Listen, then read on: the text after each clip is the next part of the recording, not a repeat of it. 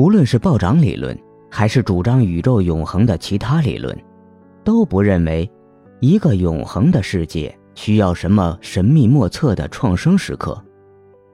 这里没有第一推动的位置，也没有什么无法解释的初始条件。这样的一个永恒世界，似乎可以符合充足理由律。它在任何一个瞬间的状态，都可以由它上一个瞬间的状态来解释；它在任何一个时刻的存在，都可以由它上一个时刻的存在来说明。这样的一个宇宙。能够把一切悬而未决的谜题都清除干净吗？让我们具体详细的做一个思想实验。取宇宙的质量、能量的总量，我们叫它 m。M 为什么是它现在的值？要回答这个问题，你可以举出，宇宙在昨天的智能总量也是 m。可是。这并没有解释 m 在今天的值，你还需要援引一条定律，在这个例子中，是智能守恒定律。于是，宇宙今天的智能总量之所以是 m，是因为一，宇宙在昨天的智能总量是 m；二，智能既不能创造，也不能销毁。到这里。解释才算完满。真的完满了吗？宇宙似乎还可以有两种完全不同的面貌。第一，它可以具有一个不同的智能总量，比如 m 撇而不是 m。第二，它可以具有另一条支配质量和能量的定律，比如。允许智能总量在 m 和 m 撇这两个值之间摇摆。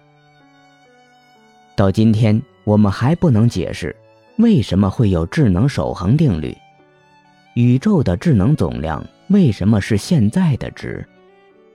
这两样似乎都是偶然的。我们也不能解释为什么非要有智能这个东西。更别说为什么非要有一条定律来支配它了。所以说，一个永恒的世界依然可能是一个神秘难解的世界。其实，在我们的直觉中，就算某个事物是自因的，它的存在仍然可能没有根据。反过来说，一个实体也不是非要永恒存在才能成为其自己的原因。它可以在时间中画出一条环形的轨迹，没有开端，也没有结束。阿奎那认为，宇宙的过去或许是真的无限的。然而，基督教的启示还是要求它在过去的某一时刻诞生。这只是对《创世纪》的一种读法。我们可以假设宇宙的过去真的无限漫长。而且也一直由同样的自然规律支配，但是即便如此，也改变不了存在一个宇宙，但宇宙可能不存在的事实。无论支配宇宙演化的定律是在有限的过去，还是无限的过去中发挥作用，它们都是同样的定律。这些定律要创造出人类。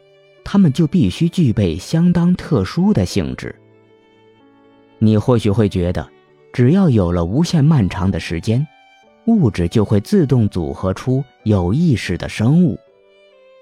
然而，事实不是这样。想象一桌子乱滚的台球，就算给他们无限漫长的时间，他们也不会组合出所有可能的图形。要让人类出现。宇宙就一定得满足某些十分特殊的条件才行。是上帝吗？理查德·温伯格说：“上帝更像是一条抽象的本体论原则，而不是宗教信徒祈求的那个天赋的形象。”他解释世界存在的方法是：假设有一位上帝创造了世界，但是他也承认。对上帝本身是无法解释的。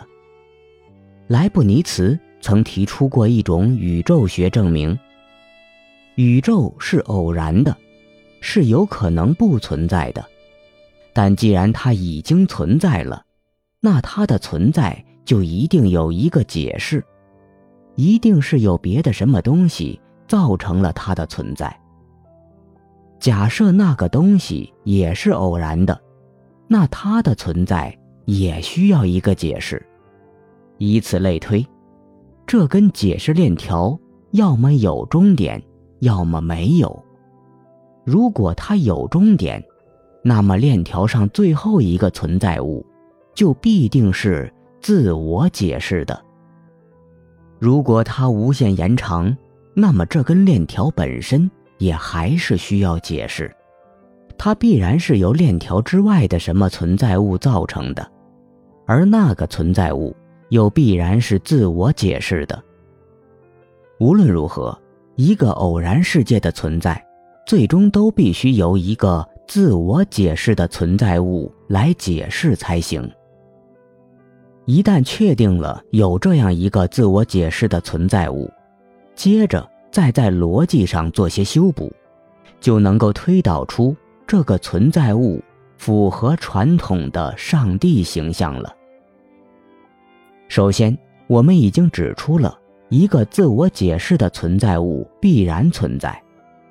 既然它必然存在，它就一定是始终存在，无所不在。也就是说，它是永恒的、无限的。其次，它肯定还具有强大的力量。